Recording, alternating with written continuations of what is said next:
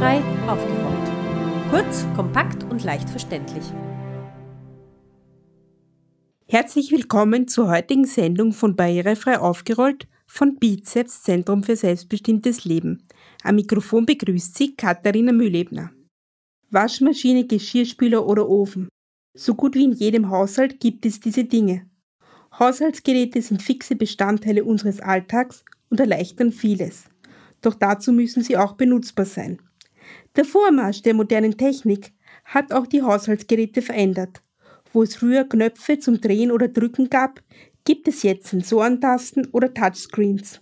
Und diese sind meistens leider nicht barrierefrei gestaltet. Dadurch sind immer mehr Geräte, vor allem für Menschen mit Sehbehinderung, kaum mehr bedienbar. In der heutigen Sendung von Barrierefrei aufgerollt beschäftigen wir uns deshalb mit dem Thema barrierefreie Haushaltsgeräte. Welche Probleme haben blinde und sehbehinderte Menschen, Geräte, die mit Touchscreens oder anderer moderner Technik ausgestattet sind, zu bedienen? Was macht überhaupt ein Haushaltsgerät für diese Personengruppe barrierefrei? Und gibt es überhaupt ein Angebot an barrierefreien Haushaltsgeräten? Diese und andere Fragen wollen wir mit unseren Gästen klären. Barrierefreiheit bei Haushaltsgeräten. So der Titel der heutigen Sendung. Frau Susanne Buchner-Sabati ist blind und Beraterin für Barrierefreiheit im Internet. Zudem übersetzt sie Fachliteratur in verschiedene Sprachen und macht in Vorträgen und Workshops Menschen auf das Thema sehbehinderte Menschen und deren Nutzung von PC, Internet und Handy aufmerksam. Aktuell wirkt sie auch bei einer Arbeitsgruppe zum Thema barrierefreie Haushaltsgeräte mit.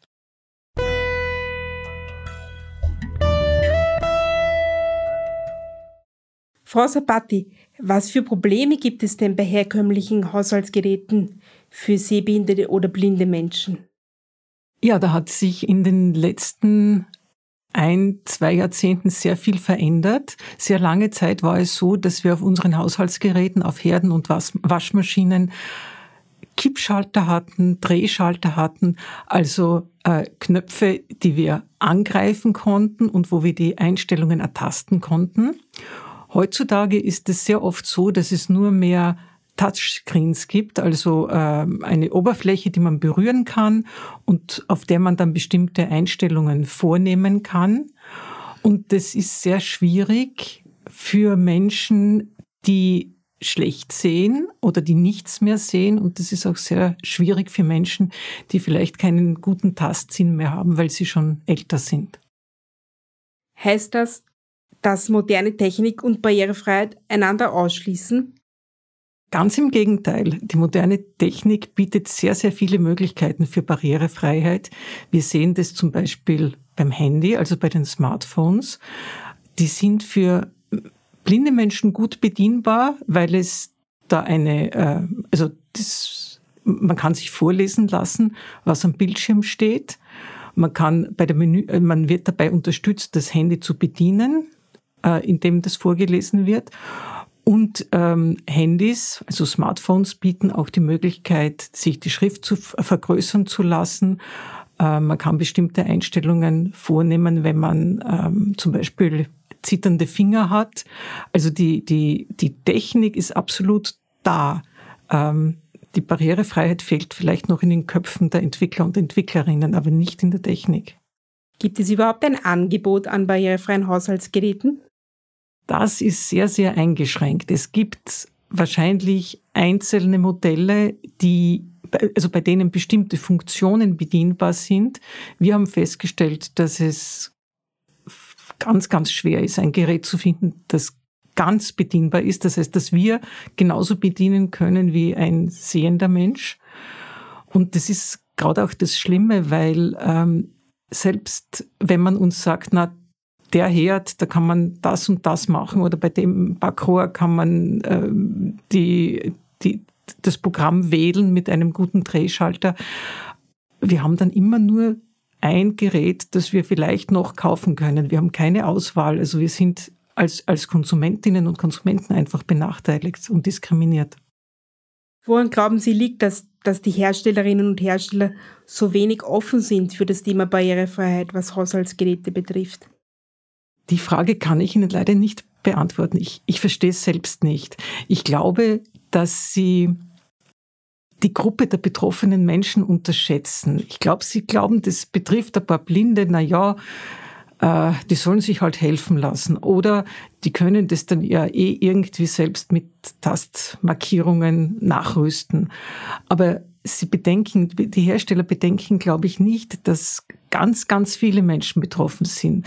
Menschen, die blind sind, aber auch Menschen mit Sehbehinderung, Menschen mit ähm, äh, Einschränkungen der Beweglichkeit der Finger, also solche Menschen, die die Finger oder die Hand nicht so gut bewegen können, Menschen, die vielleicht nicht mehr so gut tasten können, das ist im Alter sehr, sehr verbreitet, oder überhaupt ältere Menschen, die schlecht sehen und die vielleicht nicht so große Technikfreunde und Freundinnen sind.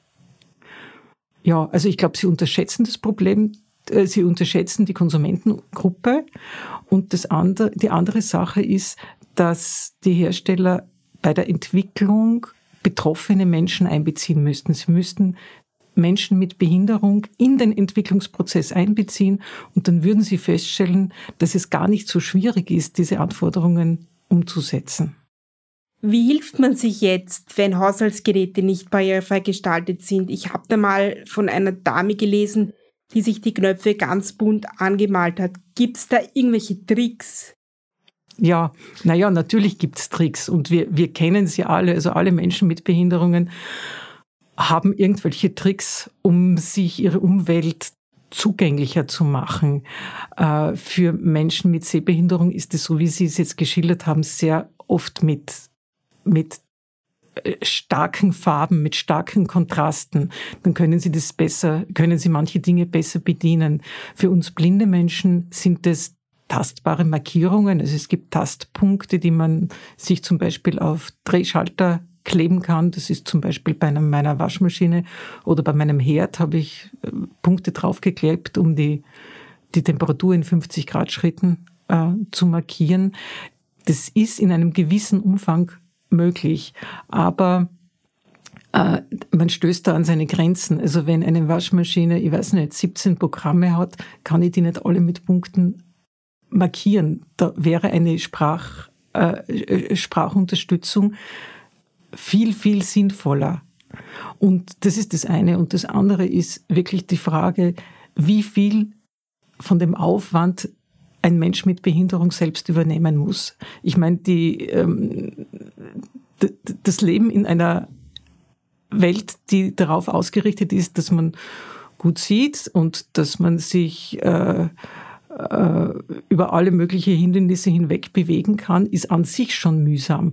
Und wieso soll ich jetzt das gleiche Geld wie ein Mensch ohne Behinderung für einen Herd zahlen und dann selbst noch den Aufwand haben, ähm, den so auszustatten, dass ich ihn zumindest eingeschränkt benutzen kann? Gibt es noch irgendetwas, was vielleicht noch nicht erwähnt wurde, was, wo Sie der Meinung sind, dass das die Zuhörerinnen und Zuhörer unbedingt noch wissen müssen? Ja, ich glaube, beziehungsweise unsere Arbeitsgruppe glaubt, dass wir unterscheiden müssen zwischen einem Ziel, das wir vielleicht erst in ein paar Jahren gut erreichen können. Das ist unser Hauptziel, nämlich dass Haushaltsgeräte von möglichst vielen Menschen unabhängig davon, ob sie blind sind, unabhängig davon, ob sie schlecht sehen oder vielleicht schlecht tasten oder sich schlecht bewegen können, dass einfach Haushaltsgeräte von möglichst vielen Menschen gut und selbstständig bedient werden können. Und dann ist ein ähm, sozusagen eine, eine Zeit dazwischen. Und es gibt jetzt ja schon Möglichkeiten, dass man sich Geräte anpasst, zum Beispiel mit Tastpunkten, die man selbst aufklebt. Es gibt aber auch schon Anbieter, es gibt Firmen, die das anbieten, zum Beispiel äh, Folien, die man auf Touchscreens auflegt oder dass, der, dass der Herd umgebaut wird und dass dort Drehschalter eingebaut werden, so dass man das besser bedienen kann. Wir glauben, dass diese Lösungen, diese Anpassungen von Geräten für eine Übergangszeit eine gute Lösung sein könnten, aber dass das nicht unser Hauptziel ist. Denn solche Anpassungen äh, kosten etwas, kosten zusätzlich und das sind Kosten, die wir als betroffene Personen selbst übernehmen müssten, zusätzlich zu den Kosten für den Herd oder für die Waschmaschine.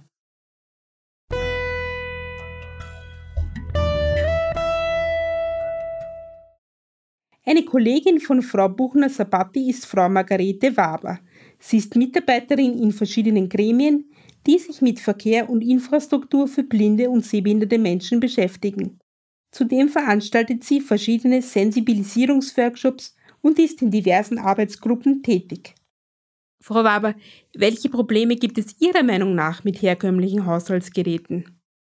Ich sehe bei herkömmlichen Haushaltsgeräten das Problem vor allem darin, äh, dass die Entwicklung dahin geht, dass sich in letzter Zeit sehr viel eher zum Negativen für uns verändert hat. Das heißt, ähm, noch vor 10, 15 Jahren war es relativ problemlos möglich, als blinder und sehbehinderter Person äh, Haushaltsgeräte zu bedienen. Ob das ein Herd, eine Waschmaschine, äh, auch ein Geschirrspüler war oder eine Mikrowelle oder was auch immer man im Haushalt braucht. Und die Entwicklung geht jetzt dahin, dass diese Geräte durch die fortschreitende Technik für uns immer schwerer bedienbar wird. Das heißt, ähm, früher gab es Drehknöpfe und Drucktasten. Jetzt gibt es sehr oft zwar ähm, Drehknöpfe, die aber keinerlei Markierungen mehr haben, Drucktasten, die keinen keine akustische Rückmeldung geben, die keinen Druckpunkt aufweisen. Das heißt, man spürt nicht, ob man drauf gedrückt hat oder nicht. Oder es gibt Display mit optischer Anzeige und Sensortasten, die für blinde und sehbehinderte Menschen eigentlich überhaupt nicht bedienbar sind. Wie müssen technische Geräte beschaffen sein, damit sie für blinde und sehbehinderte Menschen gut benutzbar sind? Na, grundsätzlich ist das Zwei-Sinne-Prinzip ein wichtiger und richtiger Ansatz natürlich, den es schon in vielen Bereichen, äh, wo es um Barrierefreiheit geht, gibt. Und das gilt natürlich auch für Haushaltsgeräte. Also sie müssen im Idealfall durch zwei Sinne bedienbar sein. Das heißt, gibt es zum Beispiel nur eine Anzeige über Display und eine Steuerung mit Sensortasten.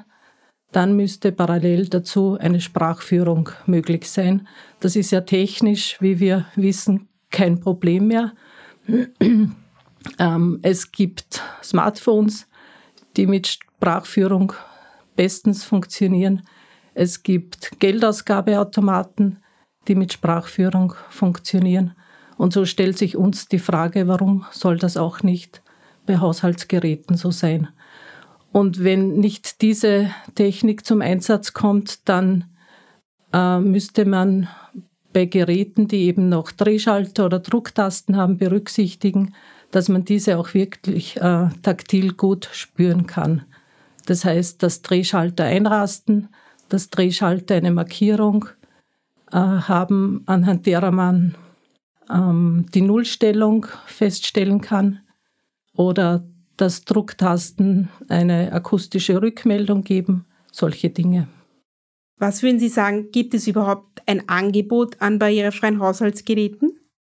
Also ein Angebot an barrierefreien Haushaltsgeräten, so wie uns auch jetzt Tests gezeigt haben, gibt es aus meiner Sicht eigentlich nicht. Es gibt die Möglichkeit, Geräte, die auf dem Markt sind, äh, anzupassen das heißt, man muss sich im Nachhinein damit auseinandersetzen, welche Markierungen man zum Beispiel vornimmt, um eine beispielsweise Einstellung auf der Waschmaschine äh, besser erkennen zu können. Aber tatsächlich von den Herstellern her ein Angebot für, ein, für sehr gute barrierefreie Haushaltsgeräte gibt es aus meiner Sicht nicht. Beziehungsweise sehe ich da auch das ganz große Problem, dass das Angebot immer größer wird, die Möglichkeiten immer größer werden und für uns genau das Gegenteil passiert. Das Angebot immer geringer wird, die Möglichkeiten immer mehr eingeschränkt werden. Das heißt, im besten Fall hat man die Wahl zwischen 15 Geräten auszusuchen und wir haben die Wahl, ein Gerät, das überbleibt, zu nehmen. Oftmals ist es auch ein Gerät, das fast schon im Lager landet, weil weil es nicht mehr normal auf den Markt kommt. Also es ist mir tatsächlich schon passiert, dass jemand gesagt hat, ah, da haben wir ja noch eine Waschmaschine vom vor, vor, vor vorigen Modell. Das könnten wir vielleicht nehmen. Aber Tatsache ist, wir wollen eigentlich genauso teilhaben an den vielfältigen Möglichkeiten der Technik und eben auch an diesen großen Auswahlmöglichkeiten, die es derzeit gibt und möchten diese Dinge auch so weit wie möglich nützen können. Wo findet man denn jetzt Informationen darüber, wie die Geräte beschaffen sind und ob sie barrierefrei sind? Informationen darüber finde ich in Fachgeschäften. Man geht hin, man spricht mit den Verkäufern. Sehr oft sind die natürlich auch vor den Kopf gestoßen, weil sie mit der Problematik manchmal konfrontiert werden, aber auch zu wenig Information darüber haben natürlich. Ansonsten irgendeine Plattform oder Möglichkeiten im Internet sich zu erkundigen, gibt es eigentlich nicht. Da sehe ich eben auch äh, die Bereitschaft oder einfach auch das mangelnde Wissen von Entwicklern und Herstellern, äh, die sich bis jetzt offensichtlich mit dem Thema zu wenig auseinander, zu wenig oder gar nicht auseinandergesetzt haben. Und Informationen jetzt beim Kauf einzuholen in einem Geschäft kann einfach sehr mühsam sein, weil man zwar in einem Geschäft ähm, Geräte bis zu einem gewissen Grad sich anschauen kann, auch ausprobieren kann, aber natürlich das umfassende Wissen dazu kriegt man für unsere Ansprüche nicht, weil der Verkäufer das auch oft nicht kennt. Barrierefreiheit bei Haushaltsgeräten ist für blinde und sehbehinderte Menschen wichtig, das wissen wir jetzt. Aber für wen ist denn diese Barrierefreiheit noch wichtig? Also es ist so, dass wir jetzt im österreichischen Blindenverband gemeinsam mit anderen Verbänden aus dem deutschsprachigen Raum, Schweiz und Deutschland, eine Arbeitsgruppe gegründet haben, die sich eben genau mit diesem Thema befasst. Und ein zentraler Punkt dieser Arbeitsgruppe ist auch Partner zu finden, Organisationen, Verbände zu finden, die mit ähnlichen Problemen zu diesem Thema zu kämpfen haben. Da sind wir jetzt gerade dabei, auch in Österreich Partnerorganisationen zu suchen und damit auch äh, im breiteren Ausmaß in der Öffentlichkeit einerseits aufmerksam zu machen auf dieses Thema und andererseits Leute zu suchen, Verbände zu suchen, die sich damit beschäftigen. Und ich denke, da gibt es viel mehr, als man auf den ersten Blick glaubt. Es gibt eine immer mehr äh, werdende, immer größer werdende Gruppe an älteren Personen, die sehr häufig beispielsweise auch schlecht sehen, die sehr häufig auch Probleme mit dem Tastsinn haben und denen Geräte, so wie wir sie uns vorstellen, äh, aus unserer derzeitigen Sicht bestimmt auch Vorteile bringen würden, beziehungsweise besser zugänglich wären.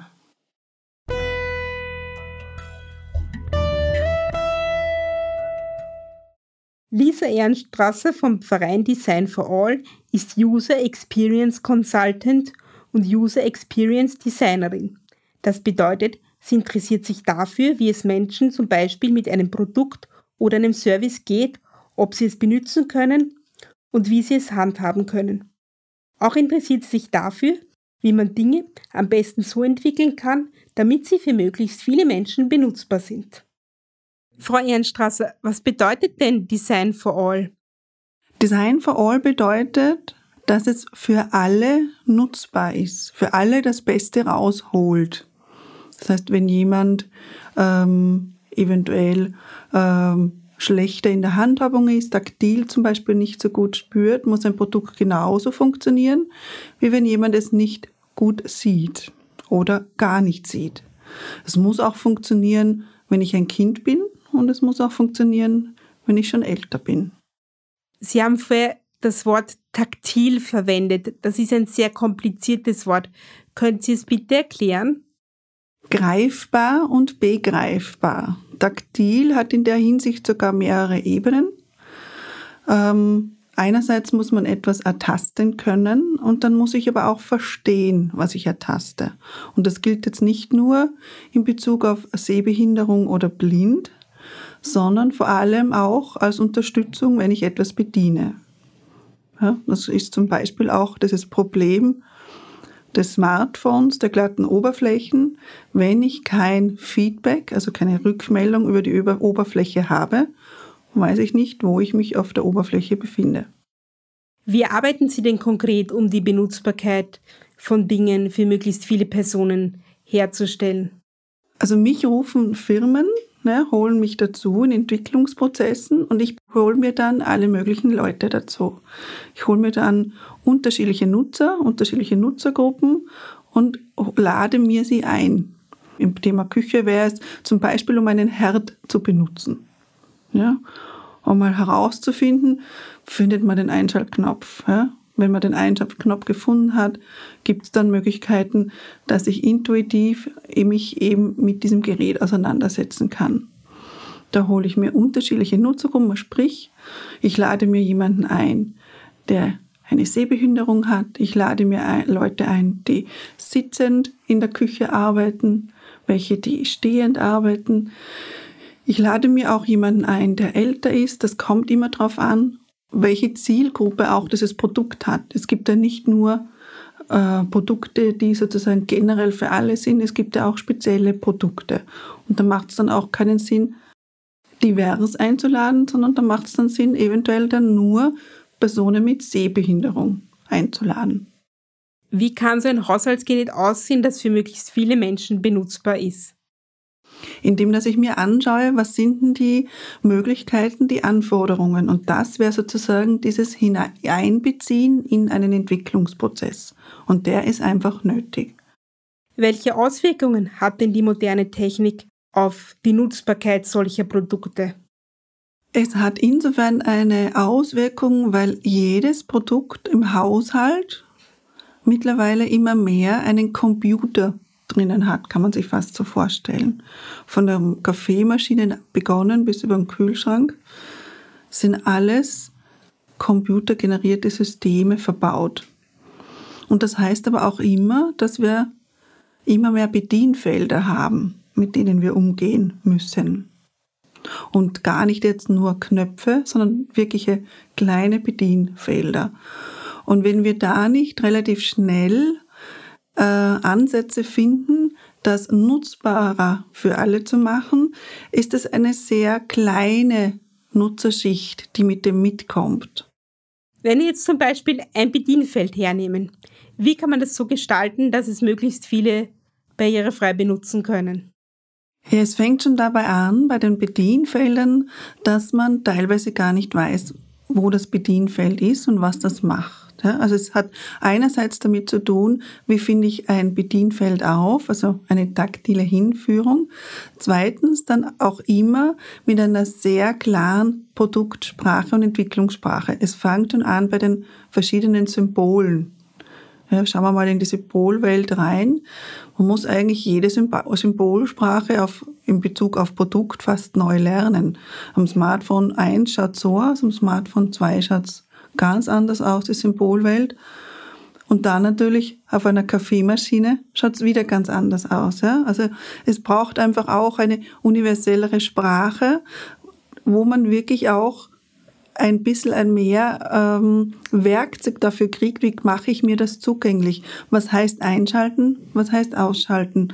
Wie schaut es aus, wenn ein Bedienbefehl einerseits gefunden wird Andererseits ich mir aber dann nicht vorstellen kann, was dieser Knopf aussagt. Ja? Also da fängt dann dieses Zwei-Sinne-Prinzip auch an, das man aus anderen Bereichen kennt. Wenn ich etwas drücke, muss ich auch was hören. Wenn ich etwas äh, sehe, muss ich auch was hören können. Gibt es noch etwas, was Sie zu dem Thema unbedingt noch sagen möchten? Ja, sehr gern. Äh, als Abschluss würde ich gerne noch einmal auch einen Appell äh, an die Zuhörer richten und vor allem eben auch an die Produktion und die Industrie. Wir brauchen Prozesse, die eine Teilnahme im Entwicklungsprozess offener setzt.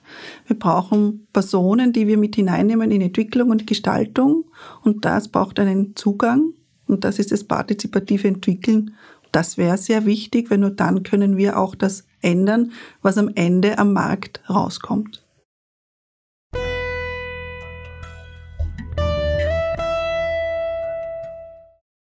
Alleine den Haushalt führen zu können und Dinge tun zu können, wie kochen oder die Wäsche zu waschen, sollte selbstverständlich sein.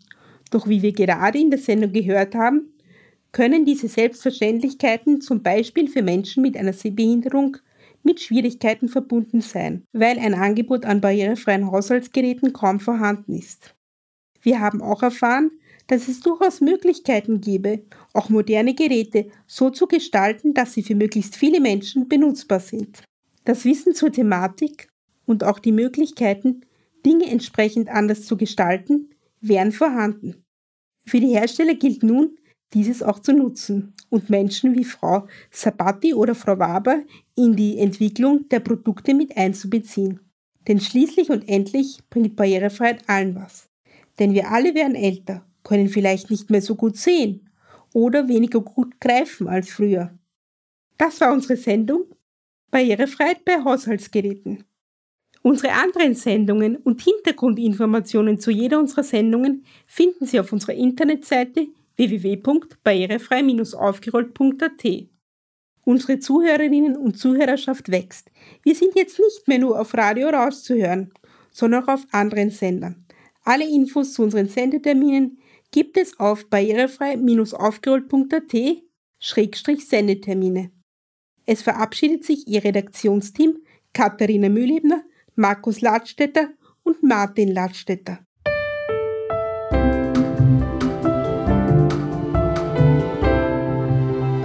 Barrierefrei aufgerollt. Kurz, kompakt und leicht verständlich.